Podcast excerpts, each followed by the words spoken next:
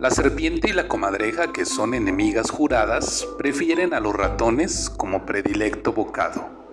En el interior de una vieja casona se encontraron las enemigas trabándose en mortal contienda. En tal circunstancia un ratón, sacando las narices de su escondite, le gritó a sus hermanos, Los enemigos se destruyen, vamos a salir hermanos, en busca del sustento.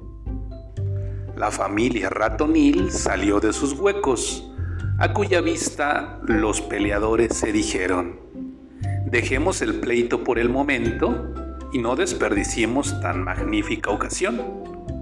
Así pues, los ratones pasaron de sus huecos a las panzas de sus depredadores. Moraleja. A la ocasión venida, aprovechala enseguida. Buenas noches, Dana. Buenas noches, Iker. Buenas noches, Victoria. Buenas noches, Naye.